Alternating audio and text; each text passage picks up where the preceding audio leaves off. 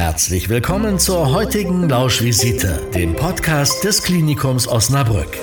In unserer 14-tägigen Ausgabe nehmen wir euch mit in die Welt eines modern ausgestatteten Krankenhauses mit spannenden Einblicken hinter die Kulissen sowie Tipps und Tricks von Experten und Mitarbeitenden aus Medizin und Pflege. Klinikum Osnabrück, Maximalversorgung und Top-Arbeitgeber in der Region. Viel Spaß beim Hören. Unser kleiner Türsteher, den wir im Kopf haben, der möchte die Welt immer so sehen, wie wir glauben, wie sie ist. Und wenn man das dann mal hinterfragt und anfängt, es einzuüben, sich auf das Gute zu fokussieren, man vielleicht auch eine Team-Meeting mal eröffnet, okay, was war denn gut? Und nicht immer nur gucken, was ist schlecht, weil es ist auch so vieles gut. Steigert die Stimmung. Sagt Frau Dr. Stefanie Nobis. Den Bereich im Klinikum, den sie leitet, ist die Personalentwicklung und das betriebliche Gesundheitsmanagement. Abgekürzt werden die beiden Bereiche auch sehr gerne mit PE und BGM. Hallo, ich bin Jasmin Fromm und für diese Podcast-Folge habe ich mich mit Frau Dr. Nobis zusammengesetzt. Das Gespräch mit ihr, das bekommt ihr jetzt. Einen wunderschönen guten Tag, Frau Dr. Nobis. Ich freue mich, dass Sie hier bei uns im Aufnahmestudio sind. Ja, vielen Dank. Ich freue mich auch. Frau Dr. Nobis, Sie sind ja zuständig für das betriebliche Gesundheitsmanagement und die Personalentwicklung. Was ist denn das überhaupt? Wir sind tatsächlich der Bereich im Klinikum, der ausschließlich für die Mitarbeitenden zuständig ist. Wir hören hin, wir gucken, wir probieren die Bedürfnisse, die Belange der Mitarbeitenden zu erfassen und die dann auch passgenau zu bedienen. Bedürfnisse der Mitarbeitenden? Ja. Was sind das für Bedürfnisse? Okay, also das, äh, jetzt kann ich ganz lange was reden, das ist nämlich so super vielfältig. Ich kann ja vielleicht mal einen kleinen Schwenker machen. Es ist so, dass ich ähm, im Jahr 2016 angefangen bin, im Klinikum Osnabrück zu arbeiten. Damals erst mit dem betrieblichen Gesundheitsmanagement. Und da ging es erstmal darum, dass wir eine große Mitarbeiterbefragung gemacht haben und gefragt haben, Mensch, was würden die sich denn wünschen, die Mitarbeitenden, und was stellen sie sich eigentlich darunter vor?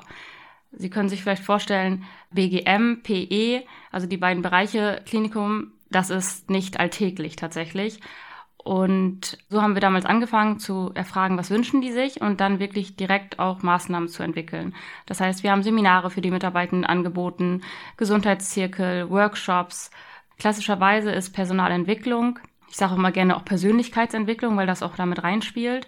Wir kümmern uns hier ganz viel um die Führungskräfte im Haus. Nicht, weil die wichtiger sind als die Mitarbeitenden, aber, und das bestätigen sicherlich viele Zuhörerinnen und Zuhörer auch, so wie die Führungskraft führt und mit den Mitarbeitenden umgeht, hat doch eine sehr große Auswirkung auf die Gesundheit und auf das Wohlbefinden der Mitarbeitenden, was auch zahlreiche Studien sagen. Und daher ist das für uns super wichtig, dass wir da ganz intensiv auch Konzepte entwickeln und in die Belegschaft reintragen, aber auch natürlich für die einzelnen Mitarbeitenden zu schauen, sind die an der richtigen Stelle im Job oder was brauchen die noch für weitere Qualifikationen. Das machen wir natürlich diesen Bereich auch nicht ganz alleine, sondern wie das ganze Krankenhaus auch aufgestellt ist, alles sehr interdisziplinär. Das heißt, Sie sprechen dann auch immer mit den einzelnen Personen, die im Klinikum arbeiten, mit jeder einzelnen Person? Nee, mit 3000 Mitarbeitenden habe ich, äh, kann ich ganz ehrlich sagen, nicht gesprochen. Ähm, aber schon in den Jahren jetzt mit sehr vielen. Ich sagte ja, damals war ich zuerst fürs betriebliche Gesundheitsmanagement zuständig.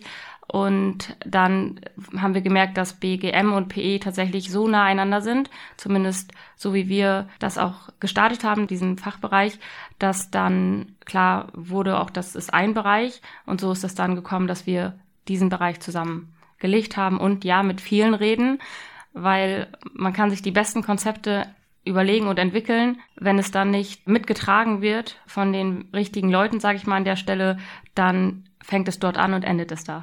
Das habe ich auf jeden Fall auch gelernt in den Jahren. Da haben die ganzen Mitarbeitenden dann nichts davon. Ja. Wenn die Ideen Oder nur wenig. Ja. ja.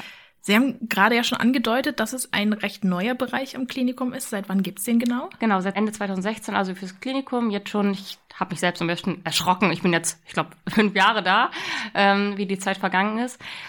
Aber wenn man mal schaut, in anderen Kliniken gibt es das häufig nicht. Ich frage immer gerne im Rahmen unserer Begrüßungsveranstaltung die neuen Mitarbeitenden, wer kennt diesen Bereich? Und das ist wirklich so, das geht mal eine Hand hoch oder mal zwei, aber das war's dann auch.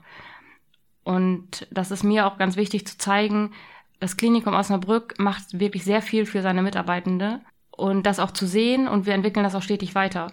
Und da ist auch so, was mich auch so freut und das war von Anfang an auch so, dass wir da sehr gut auch mit der Geschäftsführung, dem Betriebsrat, mit meiner Vorgesetzten, also dass die Zusammenarbeit sehr gut klappt und deswegen funktioniert es, glaube ich, auch und dass da einfach auch ein Gehör dafür da ist, für die Belange der Mitarbeitenden. Das heißt, in Kliniken oder in Krankenhäusern macht es Sinn, sowas zu haben, weil man auch so viele Personen unter einem Dach hat. Das ist für Unternehmen generell absolut sinnvoll. Und auch wenn man auf die jüngere Generation nochmal speziell schaut, wenn man da fragt, was ist denen wichtig? Die wollen nicht arbeiten, um nur in Anführungsstrichen Geld zu verdienen.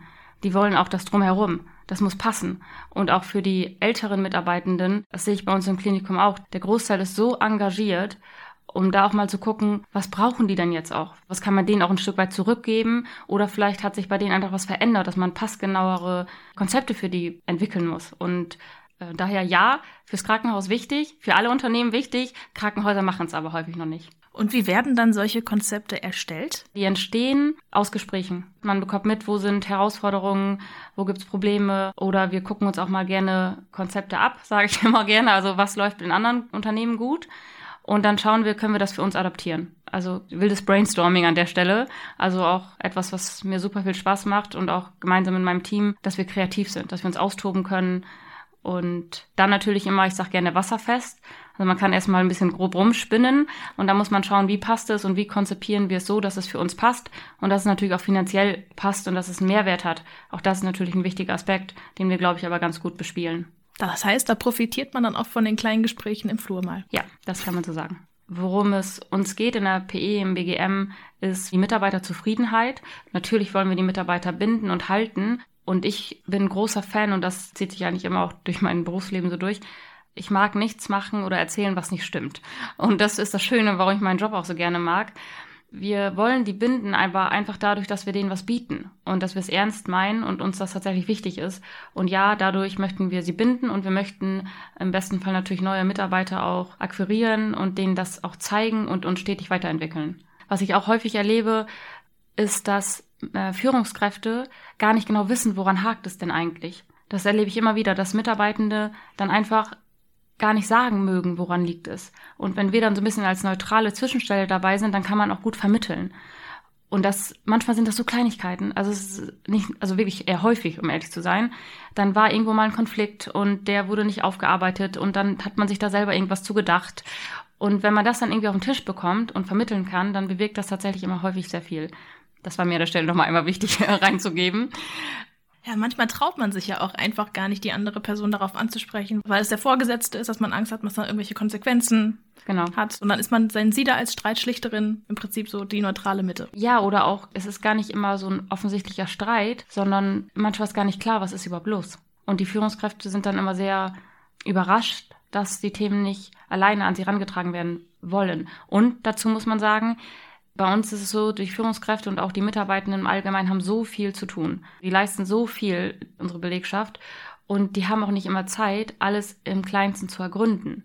Und wir haben dann einen Blick von außen und können das, glaube ich, ganz gut fassen und auch schnell Lösungsmöglichkeiten dazu legen. Das ist auch unser Job. Und ich glaube dadurch, ja, dass es gar nicht schaffbar ist, tatsächlich immer von unseren Mitarbeitenden oder Führungskräften an der Stelle sonst. Und diese Lösungsansätze werden dann von Ihnen zusammen mit den betroffenen Personen? Zum Beispiel, ja. Das ist auch so. Also wir arbeiten absolut individuell. Bei jedem Problem, in Anführungsstrichen, oder jedem Anliegen gucken wir, was braucht das Team, wie tickt das Team, was wissen wir schon. Wir haben nie die gleiche Vorgehensweise. Mal reden wir mit dem ganzen Team, mal reden wir nur mit der Führungskraft, mal mit einzelnen Mitarbeitenden, mal geben wir einen externen auch mit da rein, mal machen wir eine Befragung. Also es ist sehr individuell. Da haben Sie dann aber auch einen wirklich sehr individuellen und einzigartigen Blick auf das Klinikum oder in das Klinikum rein. Ja, kann man so sagen. Ja, auch von verschiedensten Blickwinkeln und das ist super spannend. Das, ja, kann ich so sagen. Und auch in die sportlichen Aktivitäten der Mitarbeitenden kriegen Sie einen ganz, ganz besonderen Einblick, denn Sie vom Klinikum bieten ja auch den Mitarbeitenden Sportkurse an. Ähm, ja, wir machen auch Sportkurse. Das ist immer so, ich sage gerne die kleine Schwester oder was ist denn noch kleiner als die kleine Schwester? Naja, also es ist schon schön, aber das alleine würde natürlich auch nichts verändern. Das ist nett, das ist ein kleines Gimmick, was wir anbieten. Äh, Yogakurse, Rückenkurse zum Beispiel. Klettern hatten wir auch mal in unserem Programm, also wirklich ganz verschiedenste Sachen. Und wir machen das teilweise bei uns im Klinikum, teilweise auch extern. Und da ist es so, dass wir den, die Kurse halt bezahlen, sodass sie umsonst daran teilnehmen können. Aber das ist in dem Fall keine Zeit, ähm, Arbeitszeit. Das ist da vollkommen in Ordnung auch. Und das ist trotzdem einfach ein schönes Angebot. Ein kleines Gimmick, sage ich mal, wenn man bei uns arbeitet. Genauso wie, dass man vergünstigt in Sportstudios gehen kann, dass wir ein paar Rabattaktionen haben. auch für Tickets, für Festivals, für solche Sachen. Ne? Da bieten wir mit verschiedenen Kooperationspartnern einfach ein paar nette Sachen an. Und diese Sportangebote sind dann einmal pro Woche oder? Ach, ganz unterschiedlich. Wir haben immer so feste Kurse, eigentlich sind so sechs Wochen lang. Und dann geht das über, ich glaube, ja, sechs Wochen und dann halt immer so eine Stunde, anderthalb Stunden. Dann pausiert das wieder. Wir haben nicht jede Woche einen Sportkurs, dann würden meine Kolleginnen auch ähm, ja, sich bei mir bedanken von dem Aufwand. Daher, ähm, ja, wir bieten die an, aber nicht jede Woche. Sind Sie dann auch für irgendeinen der Sportangebote dabei? Nein, ich bin auch bei keinem dabei. Äh, ich habe tatsächlich immer es ins Auge gefasst, das mag ich ehrlich sagen. Ähm, nee, die familiäre Situation, ich habe noch einen kleinen Sohn zu Hause, dann will ich meistens nach der Arbeit erst nach Hause und kümmere mich dann abends eher um sportliche Aktivitäten.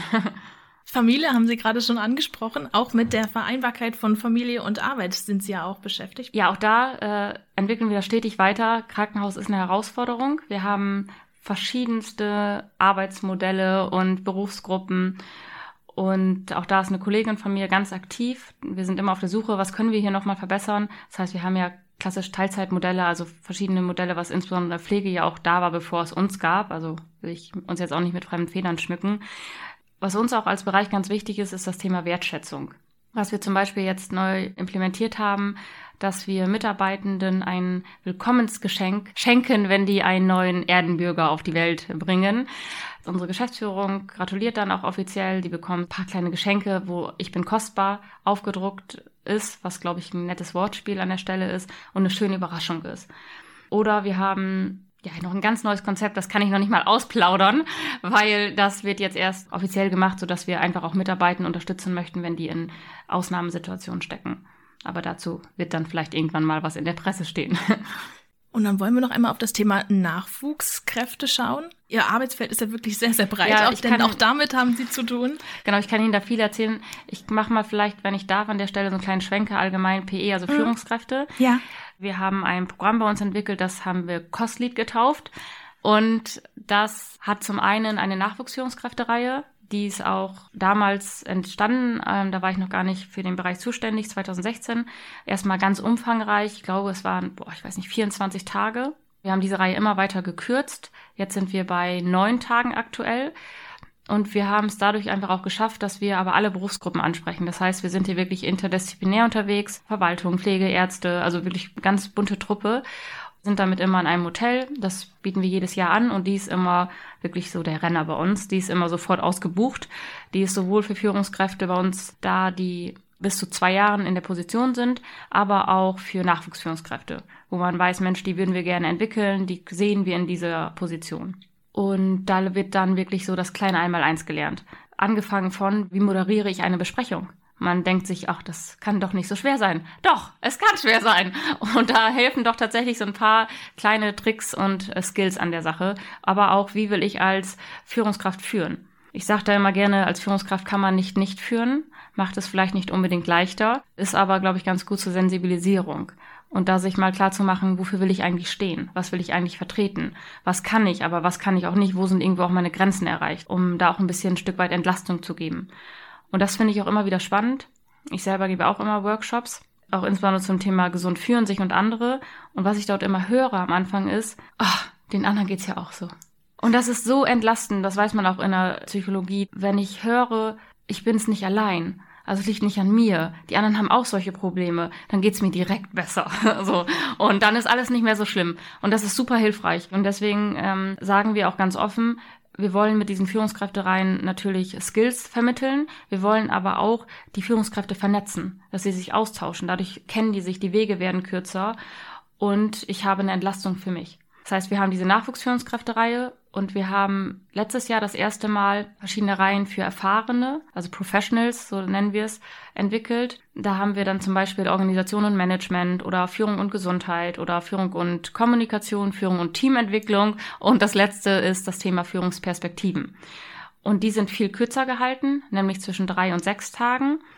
Einfach weil wir wissen, dass es nicht so einfach ist für unsere Führungskräfte, sich mal mehrere Tage einfach aus der Arbeit zu ziehen. Drei bis sechs ist machbar, habe ich mir sagen lassen und das funktioniert tatsächlich auch.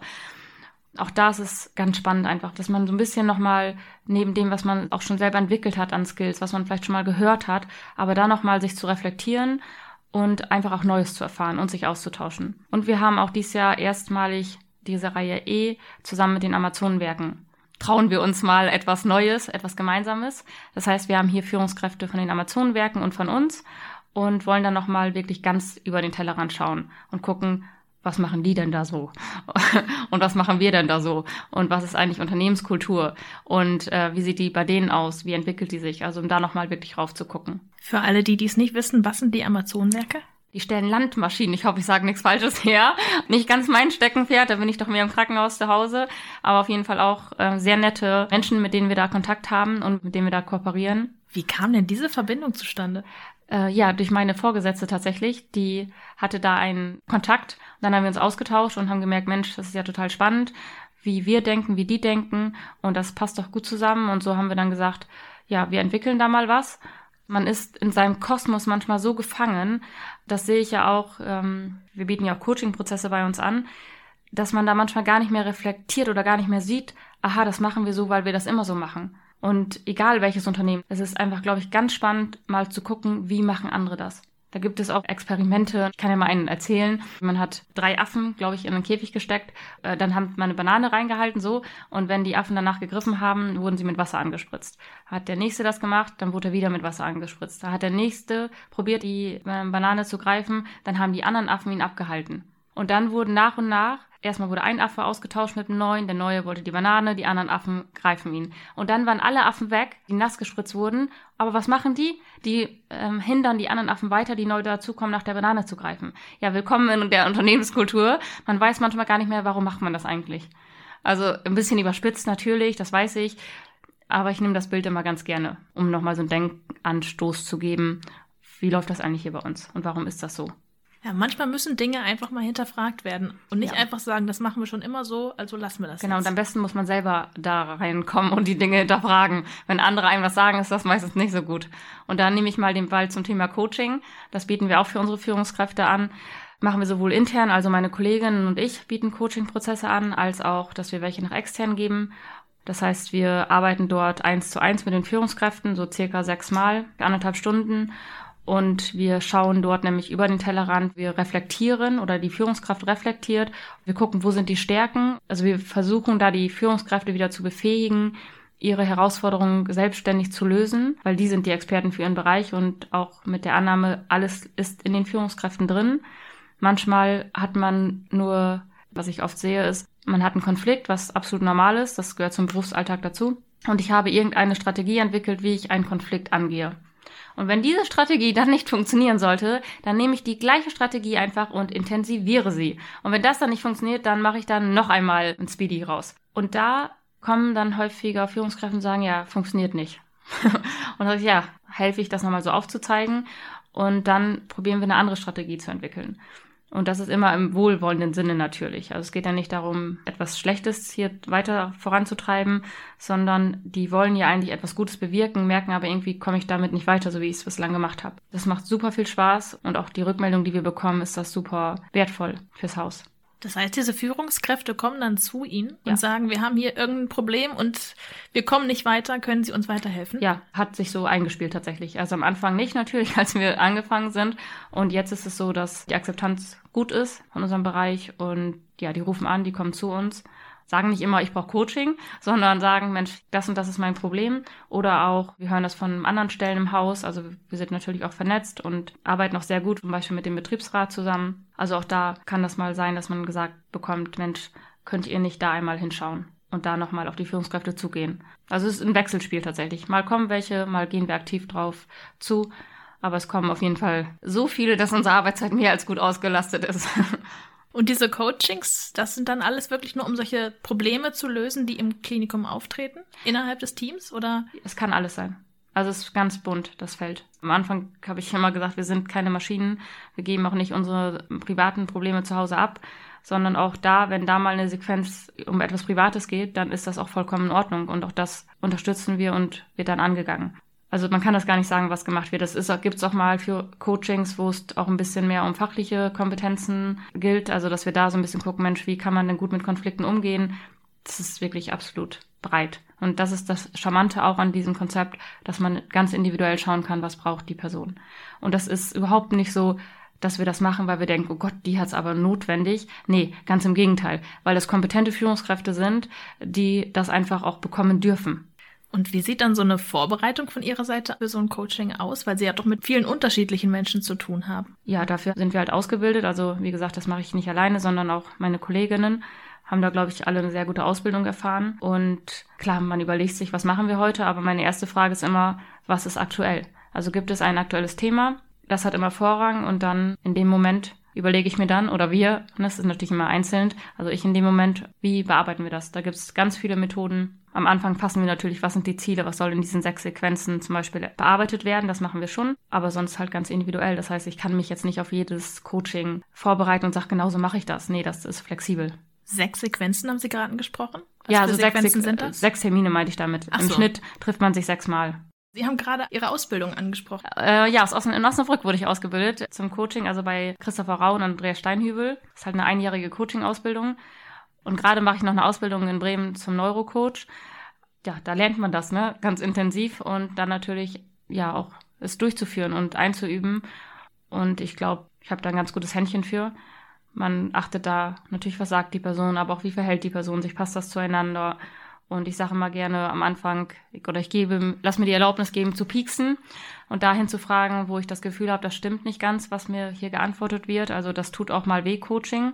Das gehört dazu. Da fließt auch mal eine Träne, nicht immer, aber kommt mal vor und das ist in Ordnung. Das sind häufig Muster, die wir eingeübt haben, Glaubenssätze, die wir irgendwie in uns verankert haben, warum wir etwas machen, so wie wir es machen. Und dass wir da im Coaching mal hinterfragen, oder das erstmal offensichtlich machen, dass wir da so einen Glaubenssatz in uns haben. Ich nehme jetzt einen Klassiker, Perfektionismus ist zum Beispiel auch, was viele auch haben. Und das ist nicht schlecht, also gar nicht schlimm. Ich habe auch so einen kleinen Perfektionisten in mir und das ist in Ordnung. Aber wenn man das weiß, dann kann man auch mal gucken, wo macht der mir vielleicht auch das Leben ein bisschen schwerer, als es notwendig wäre und wo kann ich auch mal fünf gerade sein lassen. Und das ist häufig dann eine große Entlastung, das auch mal auszusprechen, das mit einem konkreten Fall sich anzuschauen und ja, letztendlich ist immer das Ziel am Ende, soll es der Führungskraft besser gehen als vorher. Sie soll ein Stück weiterkommen in der Zielerreichung. Aber das muss man auch ganz ehrlich sagen, liegt dann nicht alleine in der Hand des Coaches, sondern das hat natürlich verschiedenste, ja, ne, also insbesondere natürlich abhängig auch von dem Coachee. Ja, aber meistens funktioniert es tatsächlich bislang ganz gut und das freut uns natürlich. Und solche Glaubenssätze erstmal zu realisieren, dass man sie hat, das mhm. ist auch gar nicht so einfach. Nee, und wenn man dann guckt, wo die dann auch noch herkommen, dann graben, ich sage immer, nicht zu viel oder nicht zu tief in der Kindheit, aber das ist bei uns allen so. Auch das schafft viel mehr Erleichterung, weil es auch einfach so ist. Da können wir nichts für. Wir sind alle von unseren Eltern geprägt. Auch wenn es die Besten waren, dann hat man da vielleicht doch irgendwas angeeignet, was einem manchmal das Leben schwer macht. Und das aber zu sehen und hinzusehen, das ist eh so, was ich persönlich auch super finde, hingucken. Warum mache ich etwas, wie ich es mache? Will ich das wirklich so? Das zu hinterfragen, zu reflektieren und dann seinen eigenen Weg gehen. Und das ist auch der Unterschied nochmal von Coaching und Beratung. Coaching hat immer einen Endpunkt. Das heißt, wir wollen die Führungskräfte befähigen, dass sie danach ein Handwerkszeug haben, mit dem sie selber weiterarbeiten können. Beratung ist häufig, da kommt ein Berater und löst die Probleme für die. Nee, das mache ich nicht. Also Im Coaching-Prozess sollen die ihre Probleme gefällig selber lösen. Ähm, ich helfe mit schlauen Fragen an der Stelle oder wir. Und ich sage immer gerne, ich bin nachher noch die Feuerwehr. Also wenn was da ist, dann weiß man ja, wo man mich findet. Und das nehmen tatsächlich auch viele dann nochmal in Anspruch und rufen nochmal an oder fragen nochmal kurz. Und dann ist auch gut. Und so eine Coaching-Ausbildung, ist das so der typische Werdegang, wenn man so in diesen Bereich Personalentwicklung und betriebliche Gesundheitsmanagement gehen möchte? Oder gibt es da so eine typische Werdegang? Also meiner war es nicht, vielleicht kann ich so sagen. also ich habe ähm, damals erstmal Public Health studiert und Medizinmanagement, habe dann im Institut für Psychologie über Depressionen promoviert und seit quasi 2011 beschäftige ich mich jetzt intensiv mit diesen Konzepten und bin ein absoluter Fan davon, kann ich sagen. Ich habe damals alles aufgesogen, was wir entwickelt haben. Und das mache ich eigentlich so bis heute. Ich sage immer gerne ein bisschen scherzhaft, ich bin mein bester Kunde. Das finde ich aber auch wichtig, dass man auch weiß, was man da erzählt und vorlebt. Und genau, da haben wir Online-Trainings entwickelt. Ich hatte ein Training zur Reduktion von depressiven Symptomen bei Personen mit Diabetes. Also sehr praxisorientiert, war eine super schöne Zeit. Und ich bin da selber dann irgendwann rausgegangen aus dem Unternehmen. Ja, dann ins Klinikum gewechselt. Ich habe erst noch kurz überlegt zu habilitieren, habe dann aber schnell gemerkt, ich brauche die Praxis. Und deswegen war es auch so schön in Lüneburg, weil das einfach so ein praxisorientiertes Projekt war. Und dieser Effekt, den man sieht, einfach man entwickelt etwas und das hilft tatsächlich den Personen. Und das hat mich immer verblüfft und auch zu sehen, was kann man selber in sich verändern und letztendlich kann man sich nur selber verändern. Wir können keinen anderen verändern. Das kann ich nicht im Klinikum, das kann ich nirgendwo. Ich muss die so packen, dass die merken, ich möchte selber meine Situation verbessern. Ja, und das hat mich tatsächlich so inspiriert und dann habe ich dann ja 2016 im Klinikum angefangen zu arbeiten und lebe das so weiter quasi. Und deswegen, ich gebe auch gerne Workshops, um auch nah dran zu sein bei den Mitarbeitenden und natürlich äh, zu erfahren, was sind die Themen oder auch diese Konzepte und Ideen einfach weiter zu verbreiten. Dass man einfach so kleine Übungen, ich sag mal eine so als Beispiel, ähm, unsere Aufmerksamkeit ist von Natur aus erstmal immer auf das Negative gepolt. Das ist auch gut so, sonst wären wir wahrscheinlich alle nicht mehr hier, die Menschheit. Aber das ist halt immer noch bei uns verankert. Und wenn man, dann erkläre ich das ne, so mit retikulären Aktivierungssystemen, als ich sage immer so, unser kleiner Türsteher, den wir im Kopf haben, der möchte die Welt immer so sehen, wie wir sie sehen, also wie wir glauben, wie sie ist. Und wenn man das dann mal hinterfragt und anfängt, es einzuüben, sich auf das Gute zu fokussieren. Eine ganz kleine Übung, wenn ich abends zu Bett gehe, mir einmal zu überlegen, was waren fünf Sachen, die heute schön sind. Und wenn ich dann im Bett liege und dann irgendetwas denke, dann kann ich vielleicht auch daran einmal denken, was war schön. Nehme ich den ersten Gedanken und überlege oder fühle da einmal rein, okay, wie war die Situation? Und dann gehe ich in die nächsten Gedanken. Nach Lehrbuch sollte man das eigentlich aufschreiben. Ich selbst mache das tatsächlich im Kopf. Und häufig schlafe ich beim dritten Gedanken ein und äh, denke beim zweiten noch, ich bin hellwach. Oder zwischen dritten und vierten schlafe ich dann irgendwann ein und weiß am nächsten Morgen nicht mehr, wann bin ich eigentlich eingeschlafen, weil das so langweilig ist. Unser Gehirn schaltet dann tatsächlich ab und merkt, oh, keine Gefahr, alles entspannt, hier keine Problemfokussierung und ich fahre runter. Das ist auch gut untersucht, diese Methode zum Beispiel, auch in der Psychologie ganz selten, dass so eine kleine Methode so wirkungsvoll ist. Also auch auf Stimmung, Schlaf, was die für eine Kraft hat. Diese Übung hat nicht alle 3000, aber diese Übungen habe ich schon ganz oft erzählt, weil ich da einfach ein großer Fan von bin. Und da gibt es so viele kleine Sachen, die so wichtig und wertvoll sind. Und das kann man natürlich auch in Führungsalltag integrieren, dass man vielleicht auch eine Team-Meeting mal eröffnet. Okay, was war denn gut? Und nicht immer nur gucken, was ist schlecht, weil es ist auch so vieles gut. Und das dauert nicht lange. Aber da einmal einen Blick drauf zu werfen, steigert die Stimmung. Das heißt, im Team nicht immer nur gucken, was läuft hier bei uns gerade im Team ein bisschen blöd, was muss man verbessern, sondern was läuft auch gut. Ja. Und das vielleicht auch mal vorhalten und vielleicht an eine Wand malen oder an eine, eine genau. Tafel dran schreiben, damit man es vor Augen hat. Mhm. Das heißt, sowas lehren Sie dann auch in Ihren Coachings oder in Ihren ja im Coaching oder in Workshops. Also in es Workshops. gibt wie gesagt auch für Führungskräfte mhm. in der Führungskräftereien arbeiten wir natürlich ganz viel und auch primär mit externen ähm, ich mag da aber immer kurz auch reingehen, weil ich es auch super spannend finde. Die, wie ist die Resonanz? Da kommt man noch anders ins Gespräch. Und ja, da müssen die sich sowas dann anhören. das kann man schon sagen. Und ich bin da absolut überzeugt von, einfach, dass das funktioniert. Und da kann jeder gucken, was ist das Richtige für mich. Also die Bandbreite ist groß, was man machen kann. Umsetzen müssen die es dann natürlich selber. Aber das muss ich heute Abend auch mal ausprobieren, mit ja. den fünf Dingen aufzählen und hoffen, dass ich nach dem dritten einschlafe. Ja, das klappt nicht sofort. Ich sage immer, zwei Monate muss man einer Übung eine Chance geben, aber sie werden sich direkt ein bisschen besser fühlen. Das kann ich Ihnen schon mal sagen. Also ruhig einmal reintauchen, reinfühlen. Was war das für eine Situation? Da bleiben Sie eine Minute oder zwei Minuten in der Situation und dann gehen Sie in die nächste. Das ist sehr hilfreich. Da bin ich mal gespannt, wie das läuft. Ja, man kann es auch machen, wenn ich morgens aufstehe, zu überlegen, was wird heute schön sein. Ah. Häufig stehen Menschen auch auf und denken, oh, das jetzt noch oder das jetzt noch. Nee, was ist das Schöne heute? Worauf freue ich mich? So klein und so wirkungsvoll. Nicht die ganze To-Do-Liste angucken und sagen, ach, noch so ja. viel zu tun, sondern mal schauen, ja. ah. Aber To-Do-Listen zum Beispiel sind auch gut, muss ich an der Stelle sagen, um, auch wenn man den Tag beendet, am Ende nochmal einmal aufzuschreiben, ähm, was muss ich morgen unbedingt machen? Weil auch sonst denkt unser Gehirn ratter, ratter, ich darf das nicht vergessen. Oder ich gebe auch gerne den Tipp, Schlafprobleme. Ich wach nachts auf und denke an was, aufschreiben. Wer schreibt, der bleibt. Das ist ein ganz alter Spruch, der tatsächlich aber ganz viel Wahres in sich hat, also es rausschreiben. Es gibt auch so Grübeltagebücher, es gibt so viele gute Methoden und die erleichtern das Leben. Das finde ich einfach wichtig, sowas auch an die Mitarbeitenden zu bringen, für die es gut sein könnte. Und dann jetzt mal auf die letzten zwei Jahre geschaut mit dem Coronavirus. Äh, wie hat sich das so auf Ihren Arbeitsbereich ausgewirkt? Als es losging, hatten wir damals ähm, unserem Team besprochen, also wenn wir jetzt nichts machen, dann brauchen wir eigentlich auch kein BGM oder keine PE. Also wenn wir jetzt kein Gesicht zeigen, das ist natürlich schon eine Herausforderung, weil die Mitarbeitenden dort sehr wenig Zeit hatten. Das heißt, wir konnten nicht irgendwie große Interventionen für die planen. Wir haben dann so kleine Gimmicks gemacht. Das heißt, wir hatten zum Beispiel ähm, Online-Fitness-Kurse denen zur Verfügung gestellt. Da hatten wir auch super Kooperationspartner. Teilweise haben wir das auch tatsächlich umsonst bekommen oder Online-Yoga-Studios konnten wir weitergeben. Wir haben aber auch Online-Resilienzkurse gekauft, wo so eine Viertelstunde Kurzsequenzen, wo man einmal reinheuern konnte, was kann ich für mich machen. Jetzt in der letzten Welle haben wir zum Beispiel auch auf den Bereichen den Führungskräften nochmal Mikro-Coachings angeboten. Das heißt, dass wenn es gerade mal wirklich akut ist und irgendwie weiß ich gar nicht mehr, wo mir der Kopf steht, dann kann ich für eine Viertelstunde bis eine Stunde mit einem Coach sprechen. Also direkt in der Situation. Supervision, was wir sowieso im Hause anbieten, auch nochmal dort für die Teams angeboten. Das heißt auch fallbezogen, also immer fürs ganze Team, aber auch fallbezogen, aber auch Einzelsupervision ist eine Möglichkeit einfach, um ja eine Entlastung zu schaffen, dass ich das nicht alles mit nach Hause nehme, sondern auch etwas im Klinikum lassen darf und kann. Supervision ist dann was genau? Ja, Supervision, das bieten, machen wir nicht selber. Das ist der Bereich, den wir wirklich, ähm, wo wir nur mit extern arbeiten.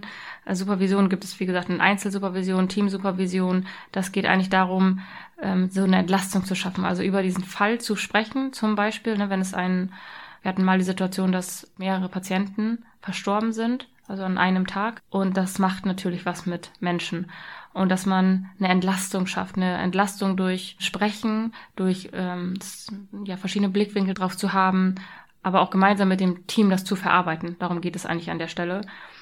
Auch das, wie alles, braucht Zeit, bis man so etwas implementiert hat, bis Mitarbeitende da auch Vertrauen finden, sowas in Anspruch zu nehmen. Und da merken wir auch, das wird halt immer mehr.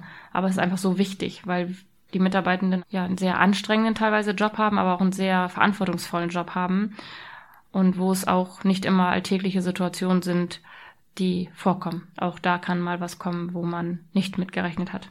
Oder was wir ja zum Beispiel auch noch auf den Intensivstationen angeboten haben oder anbieten, Resilienzkurse fürs Team. Dass man einmal rausfährt ins Hotel und dann nochmal seine eigene Widerstandsfähigkeit ein bisschen mehr verstärkt und aufbaut ja, das sind so, so ein paar Sachen, die wir jetzt in der Zeit zum Beispiel angeboten haben. Aber da war auch viel digital online, weil wir natürlich ja die Kontakte einfach vermeiden wollten. Das heißt, das ist seit 2020 dann noch dazu gekommen? Genau, wir haben es jetzt nochmal intensiviert gehabt durch diese Mikro-Coachings bei Führungskräften, aber wir haben immer verschiedene Sachen gemacht. Also immer, aber probiert, Gesicht zu zeigen.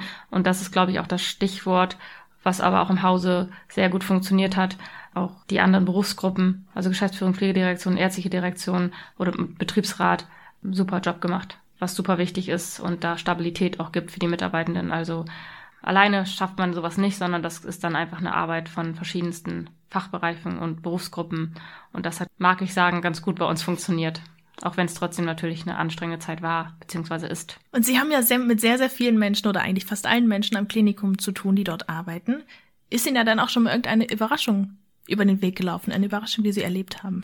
Ja, also grundsätzlich passieren schon auch viele schöne Dinge. Ich finde, das Schönste, was wir so vom Team eigentlich haben, ist, dass wir häufiger so Dankeskarten bekommen. Und da haben wir so eine kleine Wand bei uns im Büro und da pinnen wir die halt hin. Das ist auf jeden Fall schön. Was ich generell überraschend finde, habe ich am Anfang ja schon mal betont, dass das Klinikum, also die Geschäftsführung so offen sind und denen das so wichtig ist und dass sie mitgehen. Also eine Geschäftsführung, so Pflegedirektion, ärztliche Direktion, Betriebsrat, natürlich meine Vorgesetzte und die Prokuristen. Also das ist so, was nicht selbstverständlich ist, glaube ich, in einem Klinikum.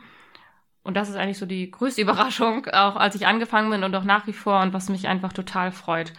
Also auch fürs Haus und finde es auch genau richtig, dass die so eine Einstellung haben. Natürlich, ne, was ich sagte, sind auch wirtschaftliche Zahlen wichtig. Das verstehe ich auch alles.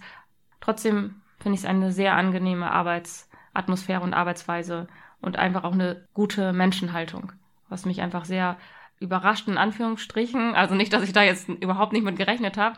Und trotzdem kann ich sagen, als ich es aufgebaut habe oder angefangen bin, hätte ich das nicht gedacht, dieses starke Befürworten. Und die Wertschätzung auch ja. für Ihren Bereich. Genau.